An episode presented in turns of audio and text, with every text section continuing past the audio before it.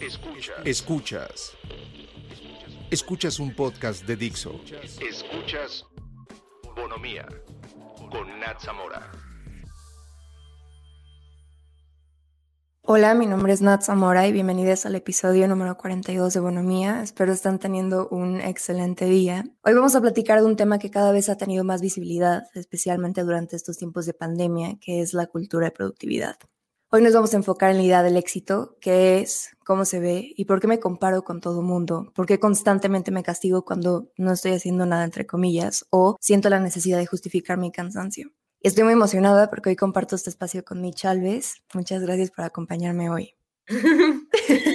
Hola Nat, también me da muchísimo gusto estar aquí, estoy muy emocionada y de verdad te agradezco el espacio pues con todo el corazón para poder platicar aquí contentas todas. Muchas gracias. Invita a Mitch porque hace unos meses cuando decidí tomarme un descanso porque me sentía mentalmente agotada, desmotivada y al mismo tiempo sentía que tenía que forzarme a estar bien y seguir teniendo muchas ideas y haciendo contenido 24/7. En este inter extraño nos conocimos por Instagram, empezamos a platicar, salió este tema y nos dimos cuenta de que teníamos no solo ideas parecidas, sino también sentimientos compartidos y creo que es la persona indicada para platicar de esto. Ay, Nat, muchísimas gracias. Y pues creo que sí pasa mucho últimamente, sobre todo con, con la pandemia, que todos nos sentimos como abrumados porque sentimos que tenemos que seguir al mismo ritmo que llevábamos. Y sentimos que incluso por estar en casa tenemos que hacer todavía más cosas porque tenemos más tiempo, cuando en realidad el día sigue siendo igual y además hay muchísimas más emociones que no experimentábamos en nuestros días cotidianos que ahora sí y por las cuales podemos sentirnos un poco menos productivos y también se vale. Y creo que ahorita esta, pues esta cultura de productividad ha pegado mucho, sobre todo en redes sociales, se ve la gente queriendo hacer pues muchas cosas todo el tiempo porque si no se sienten como inútiles, ¿no? Y creo que esto es parte de algo que nos han, pues que la sociedad nos ha transmitido desde hace años, desde hace siglos, pero en realidad pues no, no tendría por qué ser así, ¿no? Y justamente pues los tiempos están cambiando y así como cambia nuestra realidad, cambiamos todos. Entonces no puede seguir funcionando de la misma manera. Sí, claro, o sea, porque parecía que teníamos como una oportunidad extraordinaria para ser súper productivos, porque ahora teníamos como todo este tiempo que no estábamos acostumbrados a tener. Y pues casi un año después seguimos batallando con la idea de debería estar trabajando o debería estar descansando. Entonces, ¿cómo crees que podemos lograr encontrar un balance entre relajación y productividad? Pues yo entiendo esta, o sea, estos dos conceptos de relajación y productividad como dos conceptos que no van peleados, o sea, que van uno de la mano del otro. Yo creo que tendemos a pensar que si estamos relajándonos y estamos descansando, entonces estamos no siendo productivos o no estamos haciendo nada útil, cuando en realidad, pues justo yo creo que estos dos van de la mano, ¿no? Porque para poder ser productivos, para poder pues, maximizar o ser muchísimo mejores en, nuestras actividades, pues necesitamos de, ese, de esa relajación y de ese descanso. Entonces yo creo que entendiendo que una es necesaria para tener la otra y para que justo sea de muchísima más calidad nuestro trabajo en todos los sentidos, nos sintamos muchísimo más tranquilos, podamos realmente pensar al 100, estar al 100 para poder hacer todas las actividades. Entonces creo que esa es una forma pues de justo entender este balance, ¿no? O sea, se necesita esta parte de recargar nuestra energía para poder entonces seguir motivados, seguir trabajando. ¿Y qué pasa? Que muchas veces lo dejamos como al final, lo dejamos como para este momento en el que ya estamos sumamente estresados, ya no podemos con nuestras vidas y entonces decidimos pues ahí sí tomarnos un descanso. Entonces, ¿qué pasa? Que ese descanso va a ser muchísimo más largo y entonces ahí sí vas a poder, o sea, vas a tener como esta pérdida de tiempo un poquito porque pues ya no vas a poder seguir con tus actividades como estaban planeadas. En cambio, si metemos estos descansos o estos momentos de relajación como parte de nuestras actividades, como parte de nuestra rutina, entonces va a ser muchísimo más fácil que podamos realmente ser productivos, que podamos hacer todo sin sentirnos abrumados, sin sentirnos cansados y sin sentirnos con esta necesidad de ya, ya no puedo más, ¿no? O sea, como que ir justo juntando estas dos para poder tener ese balance y poder ser lo suficientemente productivos que necesitamos ser. Sí, justo. Y creo que durante mucho tiempo hemos disfrazado de recompensa el descanso y sentimos esta necesidad de justificar por qué estamos cansados. Una de las cosas que nos ha enseñado la cultura de productividad es que hay que sacrificar nuestro descanso para ser exitosos. Exacto. Y además ahí surge una gran pregunta, que es esta parte de qué es el éxito, que creo que cuando estábamos planeando este podcast, pues tú me la preguntabas y justo yo creo que el éxito es algo, es un constructo social que de verdad hace que nos sintamos siempre, siempre, siempre de lo más estresadas posibles. Entonces creo que es un, realmente es un problema porque cuando defines éxito, pues es justo o sea, el éxito puede cambiar para cada persona, ¿no? Y puede ser algo diferente para ti, puede ser algo diferente para mí, pero estamos acostumbrados a pensar que el éxito es algo alcanzable, es algo medible y es algo que pues ya está escrito, ¿no? Es esta parte como de ir subiendo, no sé si tú te lo puedas imaginar así, pero yo me imagino el éxito como ir subiendo estos escalones. Pero entonces hace poco vi justo en un curso que, ¿qué pasa? ¿Qué, ¿Qué tal que yo quiero bajar esos escalones o que yo los quiero subir al revés? ¿Qué tal que mi éxito es así? ¿No? Entonces es como esta parte de estar persiguiendo lo que nos dijeron que es éxito, que pues muchas veces se asocia como con dinero, para las mujeres siempre es como pues casarse, ¿no? Estas actividades que a lo mejor para ti no tienen ningún significado o para mí lo tienen todo y se vale, ¿no? Pero es justo empezar a buscar nuestro éxito, nuestro propósito y a partir de ahí podernos plantear estas metas, pero no siempre eh, pues corriendo para intentar buscar algo que otras personas han dicho que es lo correcto, porque entonces, ¿qué va a pasar? Pues vamos a seguir buscando y buscando y buscando y vamos a llegar a ese punto, porque no dudo que lleguemos, pero luego qué? ¿Realmente vamos a sentirnos felices? ¿Realmente vamos a sentirnos satisfechos? O sea, no creo, porque no era lo nuestro. Sí, justo. Y creo que para entender la cultura de productividad tenemos que entender de dónde viene esta mentalidad. Y como tú dices, hay muchos valores que nuestra sociedad promueve desde que somos muy jóvenes, como el famoso plan de vida, ir a la escuela, tener muy buenas calificaciones, ir a la universidad, conseguir mi título y tener un buen trabajo. Entonces, desde que somos muy jóvenes, aprendemos que estas son las cualidades que valoramos como sociedad y usan esta referencia para constantemente medir qué tan valiosos somos, haciéndonos sentir obligadas a estar constantemente trabajando, nunca decir que no a cualquier oportunidad y hasta tener la reputación de que podemos hacer todo.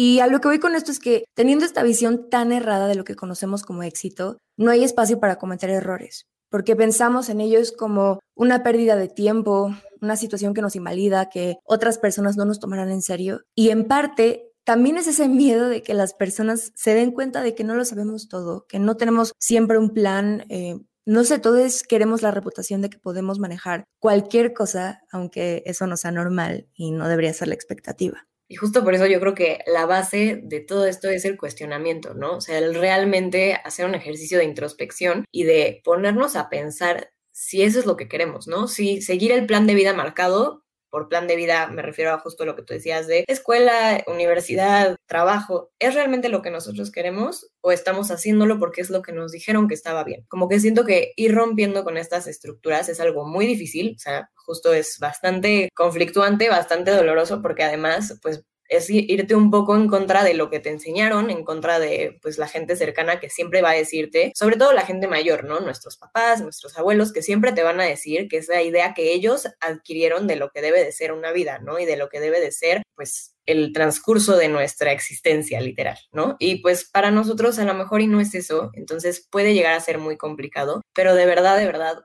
recomiendo muchísimo esta parte de, de, construcción y de ponernos a pensar si eso es lo que queremos, si ese es el éxito que nosotros queremos adquirir, si ese es justo la, el, el, plan de vida o la cultura en la que queremos estar inmersos, porque muchas veces pues no lo es. Y siento que últimamente es menos, ¿no? Como que se empiezan a romper todas estas estructuras entre generaciones. Entonces cada vez queremos este tipo de, planes de vida mucho menos de lo que antes se, esperaba, ¿no? Entonces siento que pues empezar realmente a preguntarnos si nuestro proyecto de vida, si nuestras metas, y nuestros objetivos y propósitos van alineados con ese plan, que está excelente y está perfecto, sí, sí. Pero si no, entonces, ¿qué puedo hacer o cómo puedo hacer que mi rutina diaria, mis actividades cotidianas se enfoquen hacia llegar a ese objetivo? Sí, claro. Y también hay como una gran diferencia entre trabajar duro para cruzar metas de una forma sana y sostenible y luego está la productividad tóxica, ¿no?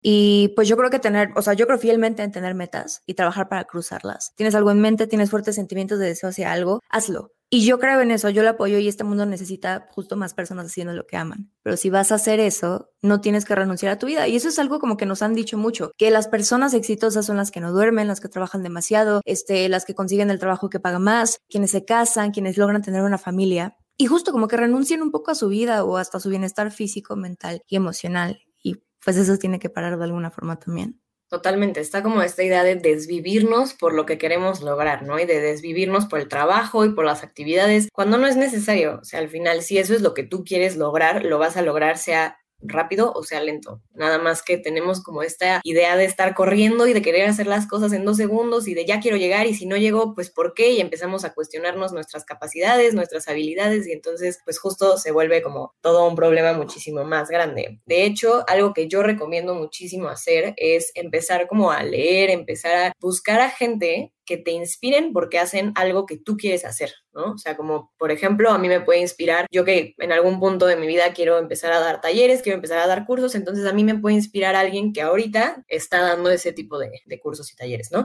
Entonces, ¿qué hago? Empiezo a investigar si ha escrito algo, empiezo a ver sus talleres y muchas veces te das cuenta de que la gente que está en, lo que a nosotros queremos lograr en esa meta o en ese éxito, por llamarle de cierta forma, no, no tuvieron este, estas prisas o si sí, tuvieron que justo ir rompiendo con esas estructuras para llegar a donde están. Entonces, creo que si nos vamos como con la finta, literal, de pues así debe de ser y esto es lo que tengo que hacer para llegar a ser como él o ella, pues justo no vamos a llegar a mucho porque vamos a estar siguiendo los patrones y el camino de otra persona, ¿no? Pero si empezamos realmente a investigar como a diferentes personas, a ver qué hicieron, qué, cómo lo lograron, ¿no? Y muchos, a muchos los ves hablando de cómo, pues, su significado de éxito fue cambiando durante los años, sus actividades fueron cambiando muchísimo y entonces es cuando como que siento que eso te puede motivar a que tú empieces a cuestionarte acerca de lo que tú haces para llegar a esas, a esas metas y llegar a ese, a ese objetivo final, por decirle así. Sí, justo, y algo que también influye mucho en, en, esto. Digo, creo que es como una buena forma de buscar a alguien que está haciendo lo que yo quiero hacer, pero creo que sin, sin compararme, porque creo que la forma en la que nos comparamos con otras personas, y digo, no es tan difícil hacerlo especialmente con la exposición que tenemos a redes sociales u otros medios de comunicación, donde tampoco vemos todo el panorama y empezamos a idealizar ese pedacito de vida que otra persona comparte. Y no solo pienso que esta persona con la que me estoy comparando viva así 24/7, sino que yo también busco replicarlo en mi vida. Entonces, justo, también empezamos a ver las rutinas de otras personas y por más motivadas que nos podamos sentir al hacerlo, creo que de repente nos ponemos como expectativas poco realistas porque vemos lo que funciona para estas personas cuando en realidad necesitamos buscar lo que funcione para nosotros. Y sí es como una excelente referencia ver como, como tú dices, si esta persona da talleres, cómo empezó, eh, a quiénes buscó, cuál fue como su enfoque, pero creo como pensar, no sé, si fulanito está haciendo lo mismo que yo y en dos años logró así tener su punto máximo de éxito, lo que yo llamo éxito o cruzó las metas que yo me estoy poniendo, entonces yo también tendré que hacer eso.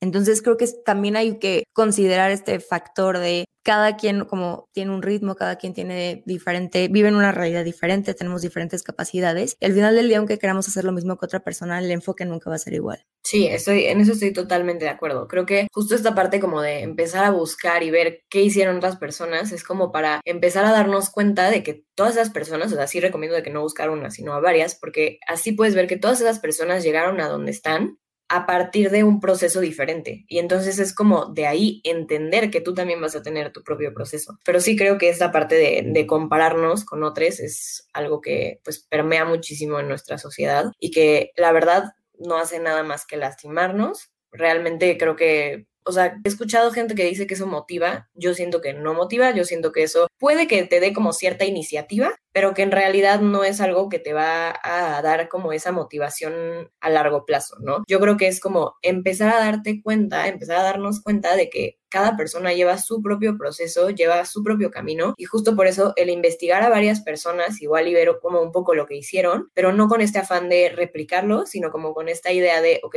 voy a ver qué es lo que hicieron, justamente para darme cuenta de que cada uno lo hizo de una forma completamente distinta y que así como ellos, lo puedo hacer yo, ¿no? Y lo puedo hacer de una forma totalmente diferente, a mi manera y siempre cuestionándome si lo que estoy intentando alcanzar es por mí o por estos parámetros que pone la sociedad, que creo que es algo pues muy complicado de hacer, pero creo que literal la clave de eso es empezar a escucharnos, escucharnos, perdón, empezar a hablar con nosotros mismos, empezar a escribir, hacer alguna actividad como de introspección que nos ayude a darnos cuenta de que si lo que estamos haciendo es por nosotros o es por otras personas. Sí, cuando nos estamos comparando también estamos ajustando eh, nuestras expectativas a las necesidades de otra persona. También nos puede hacer caer en este diálogo interno donde construyo miles de obstáculos y constantemente me estoy repitiendo cosas como no soy suficientemente buena, nunca voy a llegar a ese punto, nunca voy a ser tan exitosa. Y de alguna forma son cosas que nos decimos porque otras personas u otras circunstancias han hecho que nos sintamos así. Entonces, ¿de qué forma crees que podamos frenar un poco este diálogo interno negativo?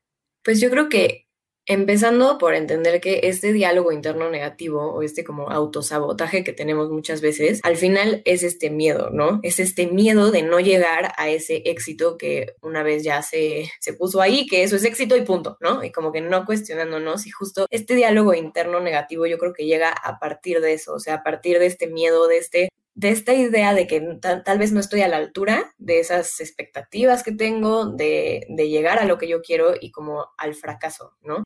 He, visto que tenemos muchísimo miedo a escuchar las palabras, la palabra no. O sea, dos letras y de verdad nos da un miedo inmenso. Y ese diálogo interno se crea a partir de eso, ¿no? O sea, se crea del, no, pero es que qué tal que me dice, pero es que qué tal que no, pero es que qué tal que no, no me incluyen, ¿no? Y justo eso son como estas falsas ideas y expectativas que nos creamos de una situación en la que muchas veces lo único que puede pasar es que te digan que no y ya, y buscas otra situación y buscas otro trabajo, buscas otra escuela, buscas otro lugar. Muchas veces a lo mejor y te dicen que sí, ¿no? Y creo que como que esta parte de empezar a entender que el tener, o sea, el poner excusas, el postergarlo, el, el perfeccionismo, que son como todos estos detalles que van de la mano con este autosabotaje, con este diálogo interno, pues justo son este, este miedo a no lograr ese éxito o esas ideas ya generalizadas que al final pues se vuelven creencias limitantes, ¿no? Entonces siento que lo ideal es empezar a darnos cuenta de dónde viene ese diálogo interno, qué es lo que está surgiendo de ahí, qué es lo que me está diciendo y entonces empezar a pensar, ok,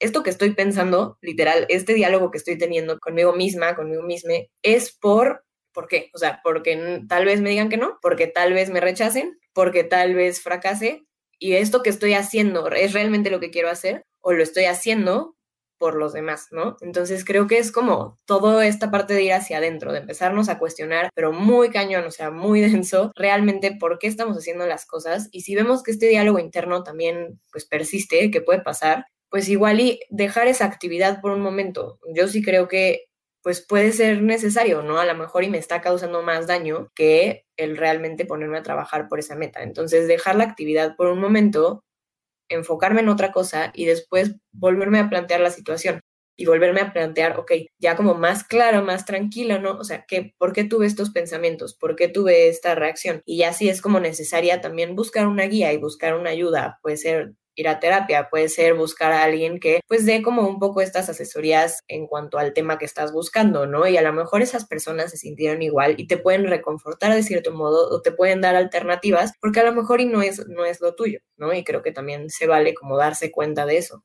Sí, justo, o sea, el otro día estaba platicando con mi papá y le decía como, es que estoy muy estresada porque esto no está saliendo como quiero y de repente como que trabajo mucho, pero no, no obtengo los resultados. Le decía, es que soy muy perfeccionista. Me dijo, Nat, ¿eres muy perfeccionista o le tienes miedo al fracaso? Y yo así... Ah.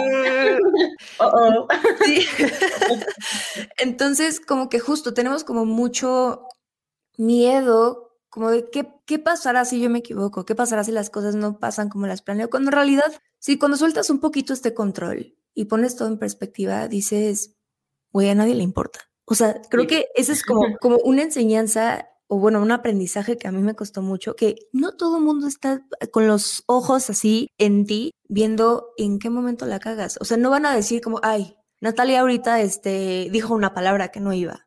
O Natalia no pudo hacer esto, Natalia dijo mal esto, ¿sabes? Como que nadie está así. Entonces también como soltar un poquito como ese control yo creo que puede ser una excelente manera como para aterrizar más tus ideas y darte cuenta de que a veces solo eres tú, ¿no? Y creo que muchas veces cuando llega como esta voz y te dice, no sé, que estás estresada o algo no te está saliendo bien y dices como es que no eres lo suficientemente buena o no sé qué. Yo creo que algo que ayuda mucho es ponerle como un nombre a, esa voz. Entonces, no sé, la mía se puede llamar, no sé, Betty, ¿no?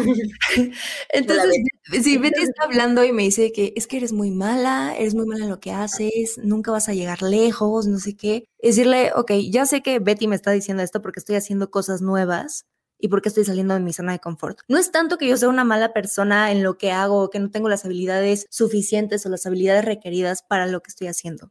Es más como este miedo de que estoy haciendo cosas nuevas y que estoy saliendo de mi zona de confort. Y me encanta que, que, le pongas nombre porque literal estás poniendo un nombre a tus miedos. Y siento que eso es algo que puede servir muchísimo, de verdad, genial. Se me hace súper, súper buena estrategia porque justo tendemos a querer eliminar estos miedos, ¿no? Y así de como que estamos en esta lucha de vete, vete, ya no quiero, no, o sea, como que de verdad se vuelve un diálogo, pero de pelea, de conflicto, que pues obviamente acaba saliendo peor, porque ese, esa Betty siempre va a acabar ganándote. Entonces, yo creo que empezar a ver que tus miedos son algo que pueden acompañarte y que no por eso te incapacitan. ¿No? Entonces, como que ir con ellos un poco de la mano, empezar a ver, a, decir así como de, no, pues, a ver, tengo estos miedos, tengo estos miedos a que me salga mal, lo que sea. No los voy a eliminar, porque si me pongo a pelear con ellos, me voy a distraer, voy a hacer otra cosa, no los voy a eliminar. Entonces, ¿qué puedo hacer? Pues que estos miedos vengan conmigo, pero no dejo de hacer lo que quiero hacer, ¿no? Entonces, me encanta que justo le pusieras nombre, porque creo que así es muchísimo más fácil decir, ok, pues aquí vengo de la mano con Betty, pero no porque Betty venga aquí, yo voy a dejar de hacer mis actividades. O sea, Betty va a estar aquí conmigo, pero te quedas ahí sentadita, calladita y punto, ¿no? Pero no como entrar dentro de esta, este, esta discusión con Betty, ¿no? Porque creo que realmente no, funcionaría, o sea, es algo que pues nos acabas haciendo sentir peor. Sí, claro, y creo que también esta parte de que las, esta, las cosas que te diga esta voz en tu cabeza no siempre son reales, ¿no? Y no te definen como persona. Entonces, si yo muchas veces pienso como, ah, algo que me pasaba mucho antes, ¿no? De que me diera cuenta de que, oye, hey, o sea, descansar es importante, pero que decía como, es que soy tan floja y por qué no puedo estar como haciendo tantas cosas al mismo tiempo y por qué me siento tan cansada y no sé qué. Y floja era algo que me decía mucho, ¿no? Y creo que si yo agarrara un pedazo de papel y una pluma y escribiera los rasgos que me representan como Natalia Zamora o como una persona completa, me daría cuenta de que estas cosas que me está diciendo esta voz no, no siempre están, porque no siempre las hago. Entonces siempre, siento que también es esta parte como de decir, es que yo siempre hago esto y yo nunca hago esto. Entonces, que de hecho es algo que platicabas en uno de tus lives.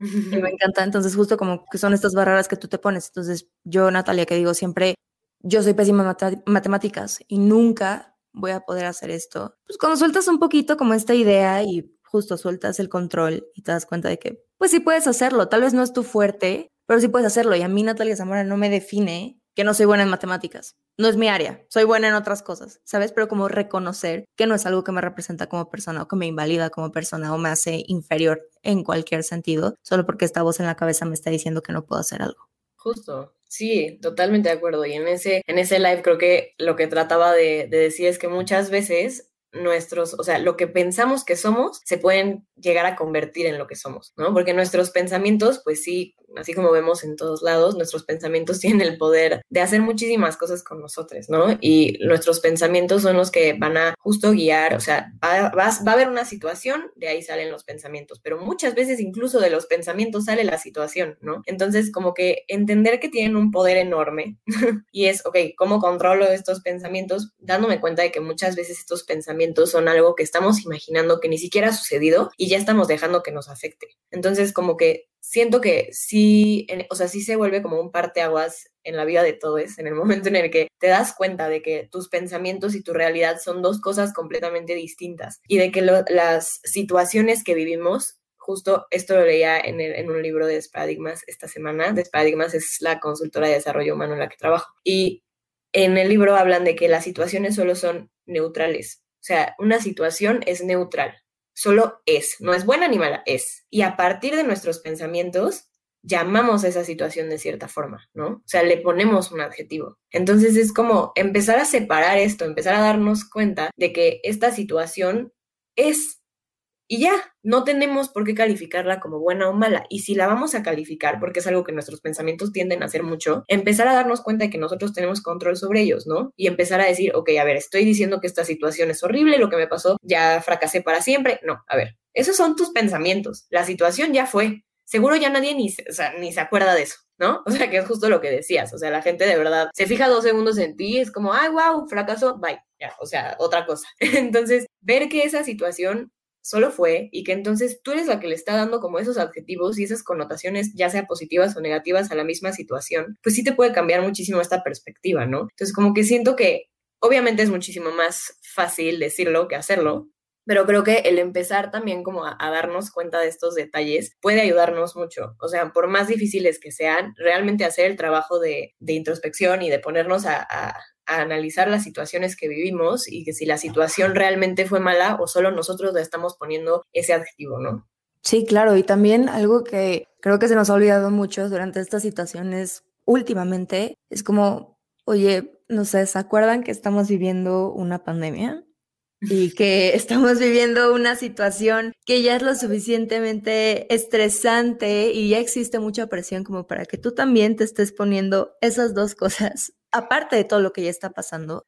Entonces, eh, sí siento que es algo que se nos está olvidando mucho y justo cuando decía esta parte como de, no sé, tengo que trabajar más y tengo que descansar y no sé qué, digo, perdón, y no tengo que descansar, este, porque entonces estoy perdiendo mi tiempo y bla, bla, bla, bla, bla, bla, y ¿qué onda? Ya me senté aquí tres horas a solo ver TikTok y no estoy haciendo nada y neta eres una floja y como cosas así. Y, de verdad decir, oye, ¿sí te acuerdas que estamos viviendo una pandemia? o sea, o sea, siento que neta sí se nos olvida muchísimo. Sí. No, y, y, al final, o sea, una pandemia es, es una crisis, estamos pasando por una crisis. Entonces, eso quiere decir que tú también puedes pasar por una crisis y se vale y, y la verdad es que cuesta muchísimo trabajo mantenerse positivos, ¿no? O sea, creo que eh, yo estoy positiva de que dos semanas y dos semanas estoy llorando. y es, o sea, es completamente normal porque los cambios siempre son fuertes, ¿no? Y pues justo es salirnos de nuestra zona cómoda, salirnos de nuestras actividades y obviamente eso pega, ¿no? Y no puede ser cualquier cosa. O sea, no podemos tomar la pandemia como algo X, como algo que está pasando afuera y a mí no me afecta, porque claro que nos afecta, nos afecta a todos. Entonces es justo esta parte de, de darle la importancia que tiene al momento, ¿no? O sea, sí, estamos viviendo una crisis, entonces es normal que yo me sienta, que yo me sienta así, que yo no pueda seguir con mis actividades como las, las estaba haciendo, ¿no? Y claro que, claro que se vale, ¿no? O sea, nadie puede seguir con su vida como era porque la vida ya no es como era. Entonces, simplemente no, no va. Sí, justo, y creo que era lo que pasaba, bueno, a mí en algún punto como que, te digo, no me cayó el 20 bien de que estábamos, bueno, en la pandemia, en los primeros dos meses, porque yo veía que todo el mundo seguía normal con su vida y todo el mundo hacía ejercicio y estaban horneando 500 cosas y estaban iniciando un montón de proyectos y yo nada los estaba, les estaba viendo y como, mm, ok. Y luego, o sea, pasaron dos meses, yo me sentía fatal, ya sentía como las consecuencias de, pues, estar aislada de alguna forma, de no ver a mis amigues, de no salir de mi casa, que digo, es un privilegio enorme, pero no es, nadie estaba acostumbrada a esto. Entonces, como que sí veía y me comparaba un poco y decía, ¿por qué si estas personas pueden, yo no puedo? ¿Y por qué estas personas están haciendo ejercicio y están iniciando tantas cosas nuevas? Y yo de verdad no me puedo ni siquiera parar de mi cama porque me siento muy triste, me siento desmotivada, cero tengo energía de hacer todas estas cosas. Y creo que sí es como súper válido también parar y justo decir, ok, oye, estamos viviendo una pandemia y estás viviendo una situación que nunca habías experimentado. Probablemente vas a tener reacciones o sentimientos que nunca habías experimentado. Entonces, creo que normalizar más esa parte y también entender justo que este pedacito de vida que estamos viendo otras personas es eso, un pedacito de vida. No vemos los días que se sienten mal, no vemos los días que se levantan con muchísima hueva o muy desmotivadas o lo que me digas, ¿sabes?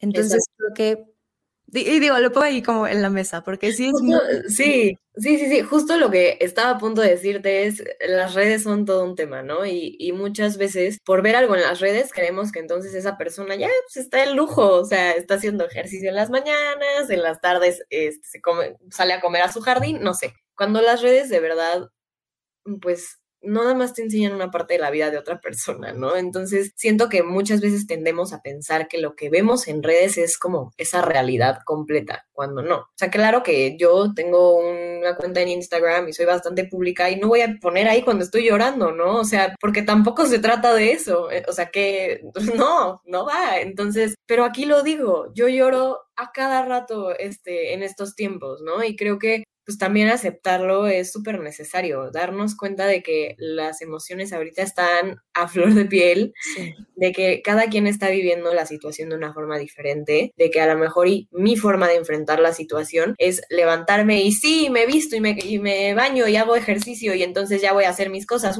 pero a lo mejor tu forma de enfrentar la situación es no me puedo mover, estoy aquí acostada y aquí me voy a quedar. Y ninguna de las dos es mejor que la otra, solamente son y solamente son el proceso que cada una de nosotras, o sea, comparándonos nada más tú y yo, pues es lo que estamos viviendo, ¿no? Entonces, justo dejar de compararnos, entender que cada una vive su propio proceso, que cada uno de nosotros vive, nuestro, vive su propio proceso y que pues es eso, ¿no? Y que muchas veces el compararnos de verdad puede ser algo que nos dañe muchísimo, cuando no es necesario de verdad no es necesario y creo que es algo que nos enseñan y que permea demasiado en la sociedad y que no aporta nada en lo absoluto. Sí, justo, aparte hay como un estándar, ¿no? Entonces tratamos como, bueno, lo que nos han enseñado como lo que hace una persona con metas o cómo se ve una persona exitosa, entonces como que tratamos de alguna forma replicarlo. Y sí, si yo veo a fulanita que se levanta todos los días a las 4 de la mañana a correr y a hacer un buen ejercicio y luego se prepara un desayuno delicioso y se baña y se viste y no sé qué,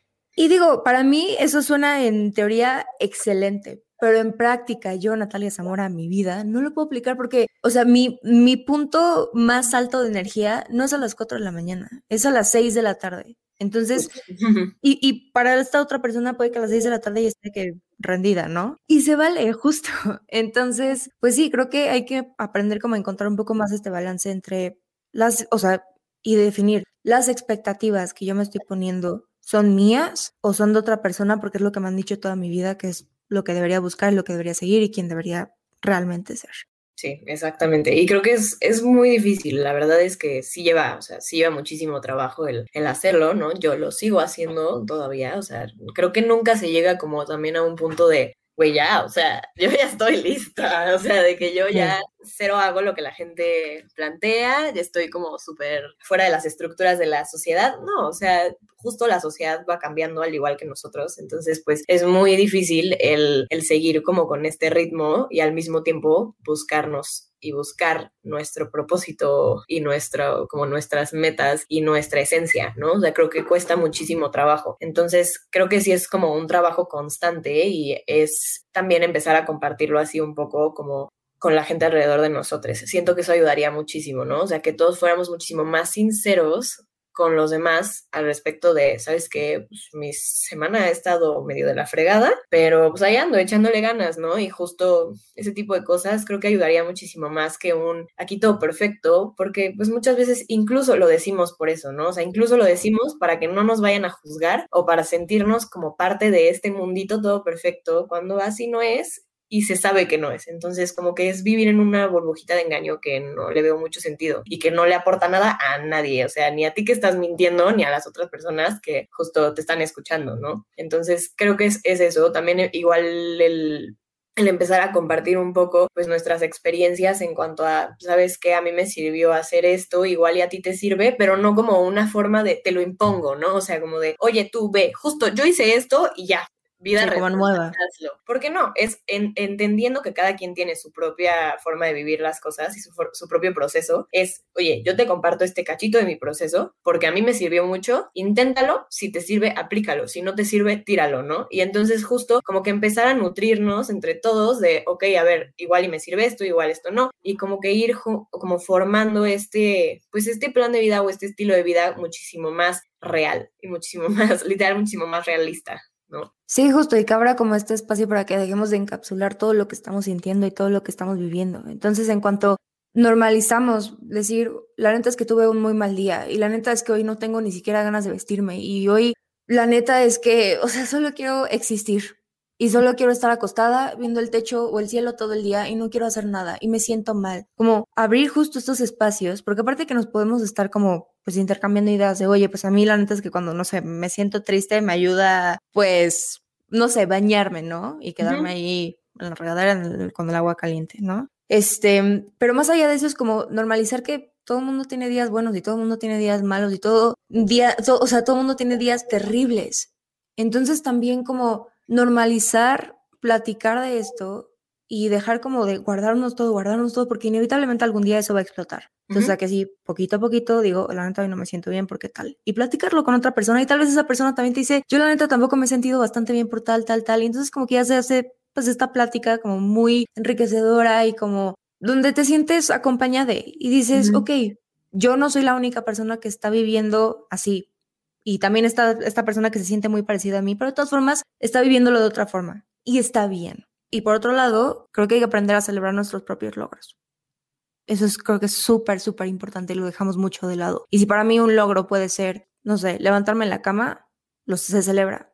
Y de la misma forma que si para mí un logro fue sacarme la calificación que quería y entrar a la universidad que quería, se celebra. Pero dejar de comprar que un logro es más valioso que otro porque todos vivimos realidades diferentes y somos personas completamente diferentes. Exacto, y creo que esa parte de aprender a celebrar los logros por más pequeños que puedan parecer, justo eh, el tener que decir por más que por más pequeños que parezcan, quiere decir que ya lo estamos como comparando con todos los otros logros que hay, ¿no? Y no, o sea, para ti un logro puede ser algo que yo cero consideraría un logro y está bien y qué bueno y yo lo celebro contigo, ¿no? Y, y te aplaudo y te abrazo. Y eso está bien. Entonces, creo que sí es como súper importante también empezar a ver que estos logros muchas veces no son como un logro gigante, por decirlo así, porque no son un fin, son un medio. Entonces, muchas veces ese, o sea, el, empezar a aplaudirnos y el empezar a, a festejarnos ese medio para llegar a un fin, pues es muchísimo más grande y es, o sea, porque implicó un enorme esfuerzo, implicó pues enormes ganas de tu parte, ¿no? Para que pudieras empezar a, a navegar por ese camino, ¿no? Y eh, muchas veces el fin, pues sí es como, wow, qué padre, pero pues ya acabó, ¿no? Entonces es como más empezar a celebrar y a festejar de verdad cada paso que damos para llegar a eso. Y que cuando lleguemos a eso sea un, estuvo increíble, pero lo que más, más disfruté, lo que más me dejó, lo que más me hizo crecer fue mi camino para llegar aquí no el estar aquí hoy. Sí, claro. O sea, es que yo, sí. este, pero justo, o sea, esto estaba platicando con uno de mis profesores antier y me dijo, es que Nat, qué diferente sería el mundo si hiciéramos tan grandes nuestras victorias como nuestras derrotas. Wow, sí. Sí. Qué sabio. Sí, es muy, muy sabio. Y pues nada, creo que, pues sí, es que hay que hacernos de la idea de que descansar también es productivo, priorizar nuestra salud mental es productivo, existir en una pandemia es productivo. Exacto. Y que creo que además esta productividad tóxica va como muy de la mano con este positivismo tóxico que, que traemos, ¿no? Esta parte de, sí, todo el tiempo felices, todo el tiempo pasándola bien, mostrando el, el, el mejor lado, cuando creo que justo esto, o sea, esto es lo que más hemos logrado transmitir en este episodio, que es esta parte de, no, a la próxima que alguien te pregunta, ¿cómo estás? No le digas, muy bien, ¿tú? No, o sea, dile realmente cómo estás. Empecemos a normalizar el decir cómo estamos para que entonces, si la otra persona se estaba sintiendo mal, pueda decir, oye, wow, yo también, ¿no? Oye, wow, entonces no estamos bien todos. Entonces, ¿por qué responder bien como si fuera un... O sea, literal parece que nos lo memorizamos y ya ni siquiera lo pensamos. Es como, bien, ¿y tú? No. O sea, es, ¿sabes qué? Me he sentido cansada, pero estoy tranquila.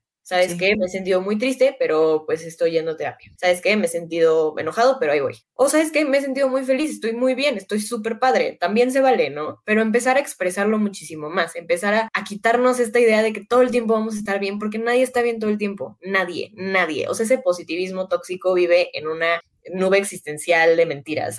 Entonces, pues quitarla de nuestro camino y mínimo empezar nosotros. O sea, siento que con pequeños pasos, o sea, si la otra persona, si tú le contestas, o sea, si tú me preguntas cómo estás y yo te contesto la verdad de cómo estoy, como que tú automáticamente vas a decir, bueno, yo también le voy a decir, ¿no? Entonces, como que eso, por más pequeño que sea, va a empezar a generar ese cambio y va a empezar a generar ese, vamos a realmente contestarnos con cómo estás. Y entonces, pues se va a empezar a normalizar el no estar bien, porque entonces la respuesta no es siempre bien.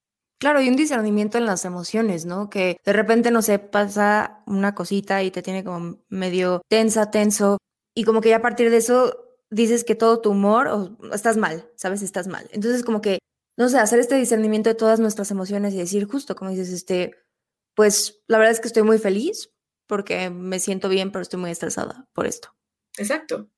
Y no pensar que entonces no es que no esté feliz y que estoy estresada todo el tiempo. No, sí estoy feliz, pero estoy estresada por esto. Y creo que también cuando alguien nos comparta como cómo se siente, no le digas como todo va a estar bien. Siempre, o sea, todo siempre va a estar bien. Que sí, o sea, de alguna forma las cosas siempre mejoran. Pero creo que es súper duro cuando tú eres esta persona que se está abriendo y le estás diciendo, la neta, tenía una semana de la chingada y me siento muy, muy mal. Que digan, oye, ¿has intentado ser más positiva? Y tú, no Dios, o sea, me vuela la cabeza. Entonces creo que también hay que ser como, hay que ser compasivos por nuestras propias emociones y por las emociones de otras personas. Y que muchas veces ese tipo de comentarios vienen de un lugar como de querer ayudar y de querer hacer sentir bien a la otra persona. Pero resulta a veces un poco como abrumador y un poco, de alguna forma que invalida lo que está sintiendo esta persona, ¿no? Entonces creo que sí hay que ser como cuidadosos con nuestras palabras también. Creo que puede ser muy simple el empezar a, contestarle a, a las personas como, oye, no sé qué decirte, no sé qué decirte, pero estoy aquí, cuenta con mi apoyo, te abrazo, eh, lo que necesites te puedo escuchar, aunque no sepa contestarte. Y ya, o sea, de verdad una respuesta así cambia todo completamente. Y empezar también a, ser más directos con el no sé qué decirte, pero aquí estoy, ¿no? Porque muchas veces eso se ve como algo ay, no, pues, ¿cómo va a contestar que no sabe qué decir? No, ¿cómo vamos a saber contestar todo? O sea, de verdad, es ridículo pensarlo y es ridículo hacerlo. Entonces, justo quitarnos eso de lado, ¿no? Sí, claro, preguntar, ok, planeta, o sea, no sé cómo, pero ¿cómo te puedo ayudar? ¿O qué puedo hacer por ti? ¿Cómo podría yo como contribuir a que mejore la forma en la que te estás sintiendo? ¿No? Y tal vez esta persona te dice nada, se me va a pasar en un par de días o en una hora o nada con que me escuches y me acompañes en esto, me siento bien. Exacto. Y muchas veces es lo único que necesitamos, el sabernos escuchades, ¿no? El sabernos acompañados y ya. No necesitamos más, entonces, pues ya con eso. Justo. Y pues creo que lo último que me gustaría decir, así como, porque se ve que ya vamos a acabar, es dejemos de glorificar estar en chinga por favor, ¿no? Empecemos a darnos esos descansos que son totalmente necesarios para poder seguir con nuestras actividades y también dejemos de glorificar estar felices, porque nadie está feliz todo el tiempo y porque no, no tenemos por qué estarlo. No le debemos nada a nadie, solo a nosotros. Totalmente. Pues nada, Mitch, muchísimas gracias por acompañarme hoy. Ay, yo feliz, de verdad. Me, me, encantó estar en este espacio y platicar contigo es una gozada. Ay, igual, de verdad lo pasé muy, muy bien. Y pues nada, por último, ¿podrías contarnos un poco de tu proyecto y dónde podemos encontrarte? Claro, pues empecé justo a partir de la pandemia, como que me di cuenta de que algo que a mí me gusta mucho hacer es compartirme y compartir mis vivencias y compartir algunos consejos o reflexiones que voy teniendo en mi día a día. Entonces, eh, pues volví público mi Instagram, que la verdad es que es la única red social que por el momento tengo pública porque pues como que, o sea, me cuesta trabajo y no le he entrado a otras, o sea, como que ahí ando disque en el TikTok, pero no me encanta, la verdad. Entonces, pues en Instagram estoy como Mitch-Alves. Supongo que ahí, ahí, vas a dejar el, el username para que sea más fácil. Y pues justo ahí como que estoy creando como esta, esta pequeña comunidad, este pequeño espacio como de acompañamiento, de, de consejos, de ayuda, de apoyo. Y la verdad es que se está haciendo algo bien bonito. Yo he conectado con un buen de gente a partir de ahí y es algo que me hace muy feliz. En un futuro tengo planeado dar cursos y talleres, entonces también ahí esténse pendientes porque probablemente de ahí salgan y pues incluso eh, les puedo compartir que también estoy, como les decía, estoy trabajando en una consultora de desarrollo humano que se llama Desparadigmas, en donde ya dan ciertos talleres. En mi cuenta siempre hablo de eso, entonces si, si van, ahí lo pueden encontrar, pero es también pues es un, proyecto muy bonito y el último proyecto en el que estoy por el momento, porque es como el personal, el de Paradigmas y el último que se llama Mancharte, que también es una comunidad para mujeres, por si quieren igual entrarle, que es específicamente para hablar acerca de los tabúes que envuelven el tema de la menstruación y pues es como un acompañamiento feminista, tiene como otro enfoque, pero también por ahí andamos. Entonces, si entran ahí a, a, mi, a mi Instagram, que me gusta llamarle mi blog, aunque no sea como tal un blog, porque yo escribo en las fotos, porque así como que crear una página web no es lo mío. Entonces escribo en las fotos, hago videos, todo ahí. Eh, si entran, yo siempre estoy hablando como de esos proyectos y pues realmente es un, es un espacio que a mí me encanta, es muy bonito y yo feliz de que puedan acompañarme más personitas por ahí y que hagamos una comunidad enorme. Muchísimas gracias, Mitch. Y pues nada, ya saben que pueden encontrarme en Instagram y Twitter como arroba Natsamora o Bonomía Podcast. Puedes transmitir este podcast en todas las plataformas digitales y todos los domingos cada 15 días. Adiós. Bye. Dixo presentó Bonomía con Nat Zamora.